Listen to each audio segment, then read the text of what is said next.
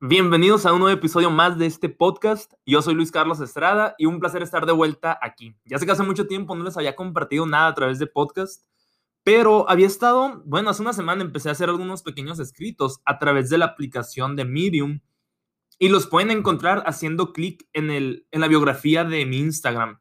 Aparezo como arroba Luis C. Estrada 2. Ahí estoy compartiendo escritos diarios de crecimiento personal. La otra vez estaba hablando acerca de las entrevistas acerca de los giveaways y diferentes temas que son quizá un poco controversiales, pero que te dejan una gran enseñanza. Y lo más importante es que te fomenta el pensamiento crítico. En este podcast, en este episodio, te voy a hablar específicamente de tres tips que yo estoy 100% seguro que te van a ayudar en tus próximas entrevistas, ya sean para trabajo, ya sean para becas o para cualquier cosa que te estén entrevistando. Mira, quiero comenzar a contarte que el, año pasado, en octubre, tuve la oportunidad de ir a la conferencia, de la, a la convención anual nacional de HACU, que significa Hispanic Association of Colleges and Universities. Y es una, es una convención en la que te dan pláticas de liderazgo y es básicamente todo relacionado a tu crecimiento personal. Y un agente internacional de Kellogg's nos dio una conferencia acerca de qué es lo que ellos buscan en las entrevistas. O sea, una compañía internacional de tanto prestigio y tanto éxito, obviamente que si tú quieres trabajar para ellos, tienes que pasar por un proceso larguísimo y me imagino que está difícil. Y obviamente no van a seleccionar a cualquier persona. Entonces, esta entrevista, perdón, esta entrevista, esta plática que nos estaba dando esta gente de Kellogg's, en esta plática ya nos estaba compartiendo estrategias para para nosotros podernos desenvolver mejor en una entrevista de trabajo. Y a mí la verdad se me hizo súper padre todo lo que estaba contando. Y lo quiero resumir un poquito, porque yo sé que si lo estás escuchando, en algún momento vas a tener una entrevista de trabajo o vas a tener alguna entrevista para una beca o para lo que tú quieras. Y a lo mejor ya has tenido algunas y ni siquiera te has dado cuenta de qué fue lo que te hizo exitoso o qué fue lo que te hizo que no te, que no te seleccionaran, ¿no? En esa entrevista. Entonces de esto se va a tratar este episodio. Una de las cosas más importantes que, que tienes que hacer antes de la entrevista es prepararte. Y esa es la parte fundamental. Si no cumples con la parte de la preparación, tu entrevista va a ser un total desastre.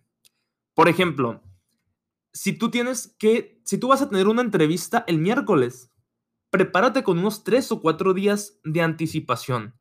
¿Prepararte en qué sentido? Prepararte en que tienes que investigar la página web de la empresa en la que estás aplicando. Tienes que investigar las estadísticas. Tienes que investigar a las personas que te van a entrevistar. Si se te da la oportunidad, cuando por ejemplo te mandan un correo y te dicen, hey, tenemos la entrevista el miércoles, ¿está bien?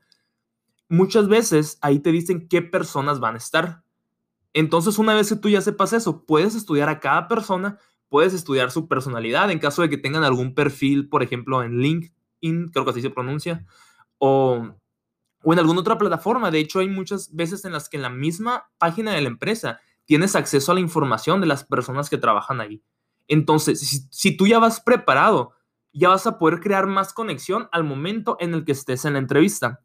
Y te quiero platicar un ejemplo, porque la, semana pasada precisamente tuve una entrevista y me acuerdo que fue un martes y me llamaron por teléfono. Yo había aplicado para un fellowship y el martes me hablaron por teléfono para decirme, hey Luis Carlos, fuiste seleccionado para entrevista, ¿te parece bien que acordemos la entrevista para el jueves a las diez y media de la mañana? Y yo, sí, súper bien, o sea, me dieron, me dieron esas opciones, diferentes horas, yo seleccioné a las diez y media de la mañana porque se me hizo una buena hora en la que pues dije, bueno, pues yo voy a estar desayunado, voy a estar despierto y es temprano, dije, voy a tener mucha energía. Pero yo nada más tenía la tarde del martes y el día completo del miércoles para prepararme, o sea, era muy poquito el tiempo de preparación y todo el miércoles, literalmente todo el día estuve practicando. Pero yo para eso que había aplicado, yo apliqué porque se me había hecho un tema interesante, era algo relacionado a las elecciones 2020 de Estados Unidos. Y dije, a la torre, o sea, si está la oportunidad ahí, no sé ni de qué se trata, pero yo voy a aplicar y si me hablan para entrevista, yo me voy a encargar de estudiar muy bien lo que quiero lograr con eso, pues para ser seleccionado, o sea, no iba a aplicar así nomás porque sí. Entonces, todo el miércoles estuve preparándome, tuve tres entrevistas de práctica con otras personas que, que pues me estaban asesorando. Además, me encargué de investigar toda la página web, me encargué de investigar cada pestaña y cómo yo iba por cómo yo iba a hacerle para poder llegar a la entrevista y demostrar que yo había hecho mi tarea, que yo ya me había preparado y que yo ya había investigado. Otra cosa que hice también era investigar quiénes iban a estar en la entrevista. Iban a estar tres personas, voy a omitir los nombres, pero yo conocía a una persona, a la otra persona no la conocía y la otra persona, la que me había hablado, la que me había hablado por teléfono, él me conocía a mí, pero yo no lo conocía a él.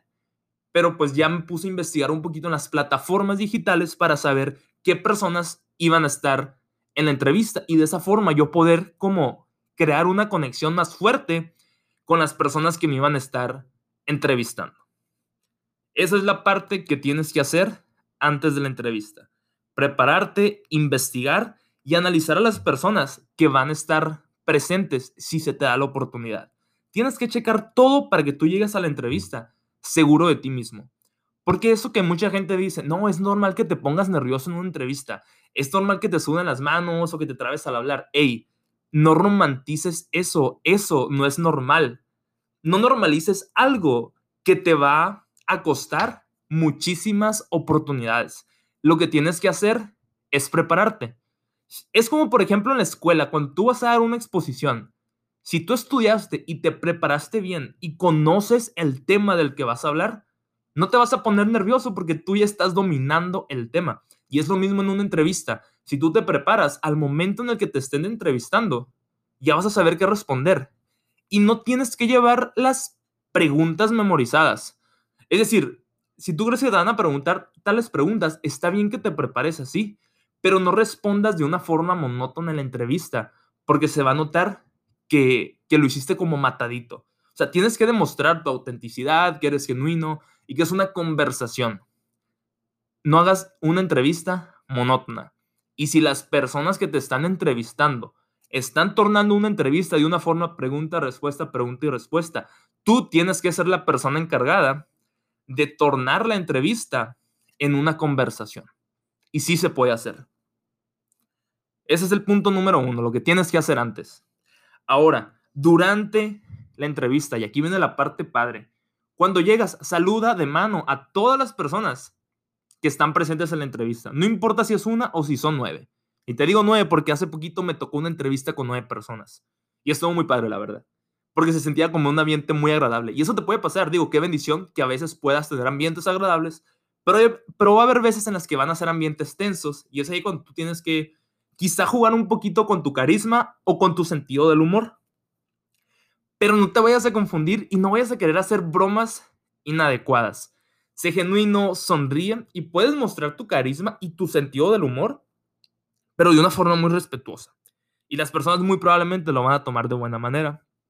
Pero sí tienes que tener mucho cuidado. Y al momento en el que te estén haciendo la entrevista, como ya te mencioné en el punto anterior, no la hagas monótona para nada del mundo, porque se van a aburrir. Si, tú, si ellos estás en una pregunta y tú la respondes y te quedas callado a esperar la otra pregunta, pues va a ser como que muy de flojera. O sea, por ejemplo, si te preguntan, hace poquito en una entrevista preguntaron, platícame acerca de una situación en la que tú hayas tenido un problema con una persona y dime cómo la resolviste.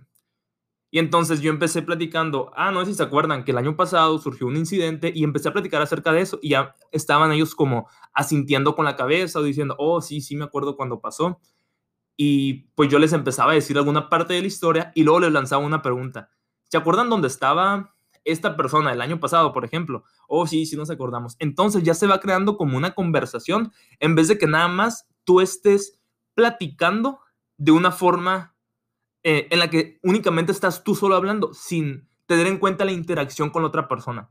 Entonces, si tú estás platicando y ellos te complementan algo, tú continúas platicando respondiendo la respuesta y ellos te complementan algo, ahí ya se vuelve una conversación. Y eso a la gente le encanta, porque acuérdate, antes de ser los entrevistadores, son personas. Y antes de que tú seas el entrevistado, eres persona. Así que acuérdate que todos sentimos, todos queremos sentir conexiones con las personas porque nos sentimos más relajados, nos sentimos como parte de, sentimos ese sentido de pertenencia y eso se nos hace a todos algo súper padre. Entonces, si logramos estar en ese punto de conectar con las personas a través de la sonrisa, a través de, la plática o a través de tu sentido del humor o de tu carisma, te aseguro que los resultados van a ser súper wow. Porque, mira, te voy a poner un ejemplo y creo que ya lo he mencionado en podcasts anteriores, pero las personas no se acuerdan de lo que les dijiste, se acuerdan de cómo las hiciste sentir. Y a lo mejor no se acuerdan de tus respuestas, porque generalmente los entrevistadores toman notas de tus respuestas, pero no, no están grabando la entrevista muchas veces. Entonces, preocúpate por cómo los vas a hacer sentir, qué impresión se van a llevar de ti.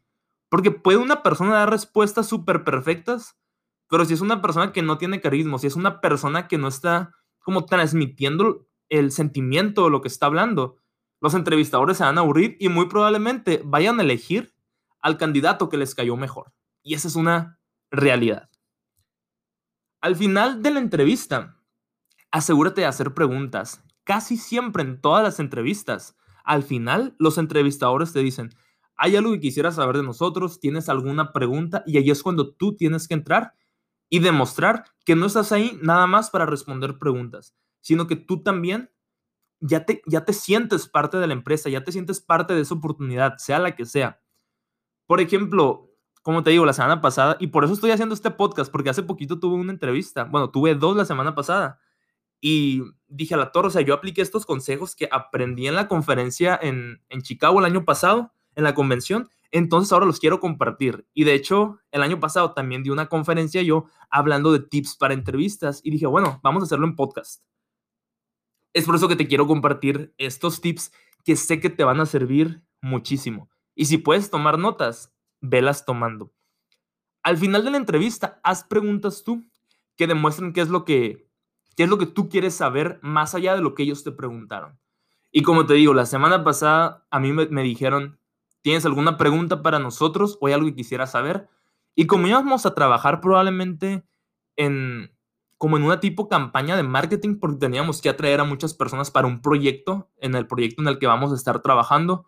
Yo les dije, ok, me gustaría saber con qué presupuesto contamos nosotros para saber si vamos a poder hacer una campaña de marketing a través de Instagram o a través de Facebook o qué plataformas digitales vamos a poder usar basándonos obviamente en el presupuesto que tenemos.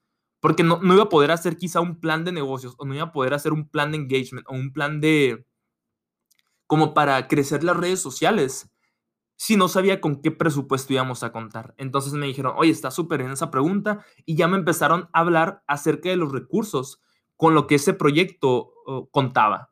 Me dijeron, ¿sabes qué? Tenemos la oportunidad de traer a conferencistas, tenemos la oportunidad, tenían el Zoom Premium, creo que se llama la suscripción, la, pues la que pagas en Zoom.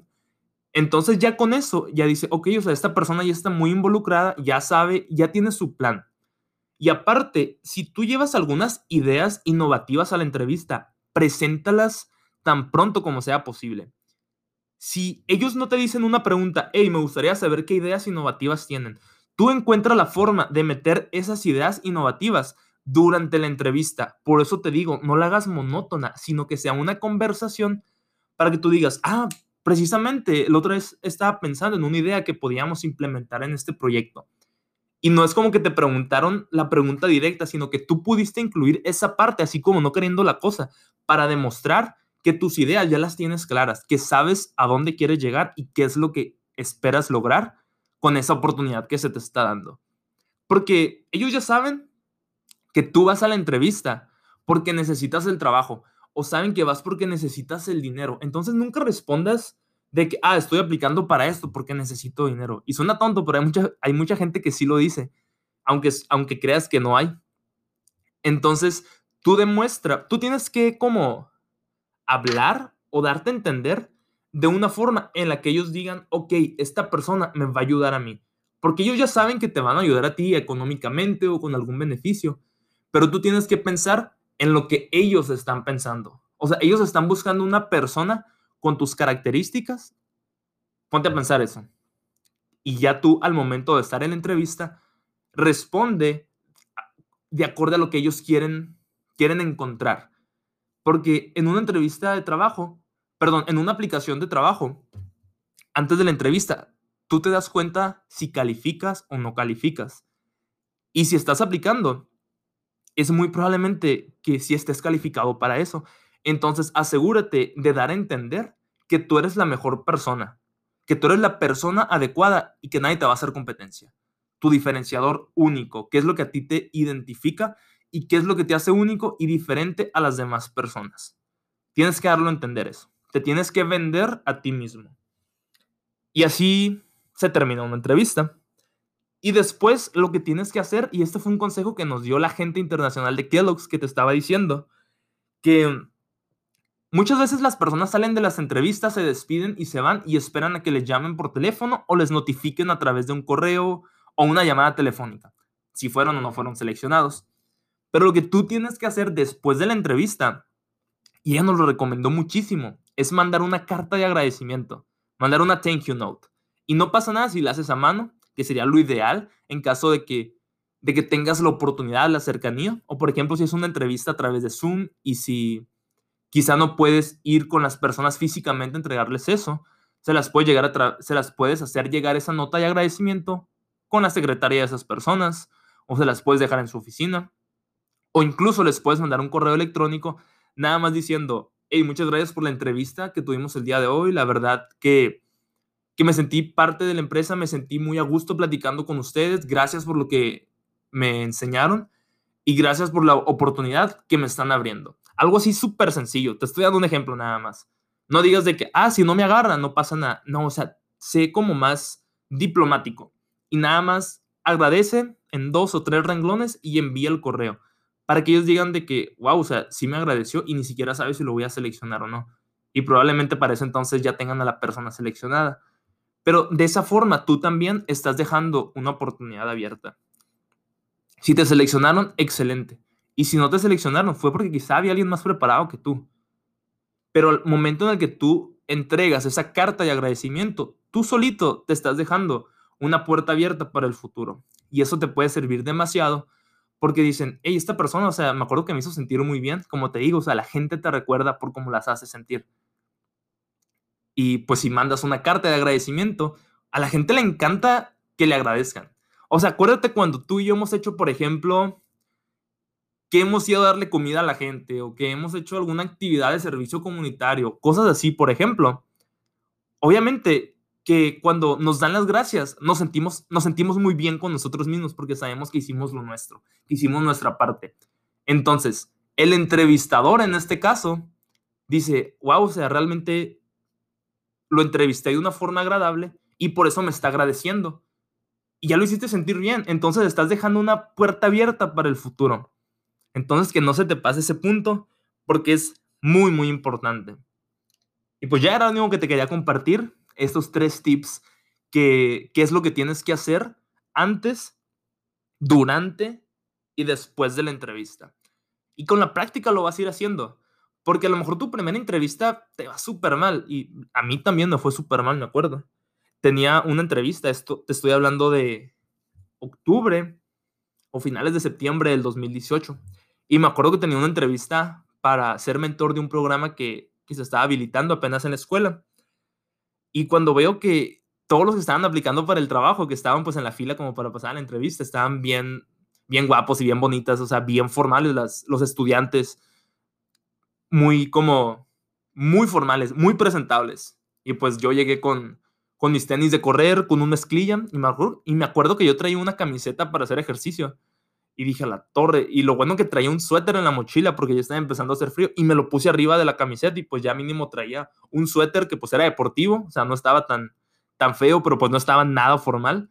Y pues mi mezclilla todo viejito y mis tenis de correr. Y ahí me ves en la entrevista escondiendo los tenis abajo de la mesa y que nada más se viera como que como que mi suéter negro que traía puesto, ¿no? Y pues afortunadamente sí me seleccionaron en la entrevista, que uno que les valió la apariencia, porque pues fue una experiencia muy padre haber trabajado pues en ese proyecto.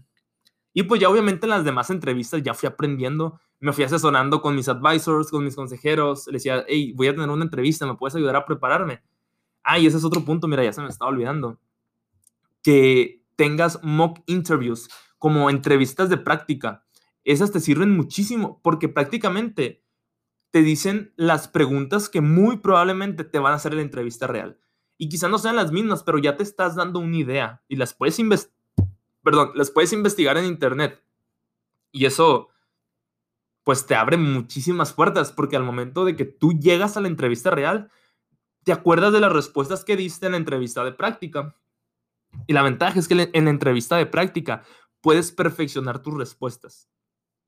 Como acordarte de los puntos más importantes para el momento en el que estés tú ya en la entrevista real, a la mente se te vengan los puntos clave, los puntos más importantes, las ideas que tienes que presentar. O si te dicen una pregunta muy común, pues que te voy a decir aquí, es que te digan, descríbete a ti mismo. O sea, habla de ti. Pero generalmente esa es una pregunta como muy ambigua, porque tú te puedes preguntar, ok, me puedo describir a mí mismo, claro, pero ¿quieres que me describa como deportista? ¿Quieres que me describa como estudiante? ¿Quieres que me describa como una persona que innova ideas? ¿Quieres que me describa como qué? Entonces da como una descripción muy general y allí, y allí empieza tú la conversación. Diles, no, pues esa es una de las cosas que hago, pero ¿qué más les gustaría saber de mí? No sé si les gustaría a lo mejor conocerme un poquito más o que les hable acerca de lo que hago en mi tiempo libre o de algunos proyectos en los que estoy trabajando o en qué he trabajado antes. Y ahí como que tú ya abres camino para que los demás entrevistadores comiencen, comiencen a preguntarte, pero de una manera espontánea. Y ya se empieza a tornar en una conversación. Y pues ahí empieza la entrevista. Entonces, ese es otro punto, el, ese es otro tip, el que tengas entrevistas de práctica. Y usa muy bien tu lenguaje corporal al momento que estés hablando con las personas. Haz contacto visual con todos. Eso es una parte súper fundamental. O sea, imagínate que tú estás platicando en un grupo de cinco personas y que no te estén viendo a los ojos. Pues no te vas a sentir tan involucrado. Pero, por ejemplo, si tú estás en un círculo al momento de la entrevista y la persona que está enseguida de ti te hace una pregunta, comienzas, comienza a responder la pregunta haciendo visual, haciendo contacto visual con esta persona, pero conforme vas siguiendo el rollo de tu, de tu respuesta, empieza a ser como un barrido visual y empieza a observar a los ojos a cada persona y de esa forma vas a poder conectar con todos ellos. Y al final regresas y das el cierre de tu respuesta haciendo contacto visual con la persona que te hizo la pregunta. Y ya, estos son los consejos que te quería dar. Obviamente que hay muchísimos más, pero la verdad es que no encuentro el cuaderno donde apunté todas mis notas de, de, lo que aprendimos en esa convención, en la entrevista con la, en la entrevista, en la conferencia sobre entrevistas con la gente de Kellogg's. Y cuando lo encuentre, igual les comparto más información. Pero ahorita es, creo que con esto es suficiente y es de lo que me acuerdo y creo que está súper bien, la verdad. Lo que tienes que hacer antes, lo que tienes que hacer durante la entrevista y lo que tienes que hacer al final. Si te gustó este episodio, te invito a, que, a que lo compartas en tus stories de Instagram o de Facebook. Me puedes encontrar en Instagram como Luis C. Estrada 2 y en Facebook como Luis Carlos Estrada. En Medium también me puedes encontrar como Luis Carlos Estrada. Si quieres leer los escritos que que les voy a estar compartiendo de lunes a viernes sobre crecimiento personal, cosas que les pueden ayudar y temas complejos que te van a ayudar a fomentar tu pensamiento crítico, que a mí se me hace súper interesante, la verdad. Así que pues vamos a estar en contacto a través de ahí y espero que les haya gustado y servido este episodio, pero sobre todo que lo pongan en práctica y que se lo compartan a su familia, a sus amigos, a la gente que, que ustedes quieren, porque pues creo que todos vamos a tener entrevistas muy, muy próximamente. Así que saludos y nos vemos en el próximo episodio. Bye.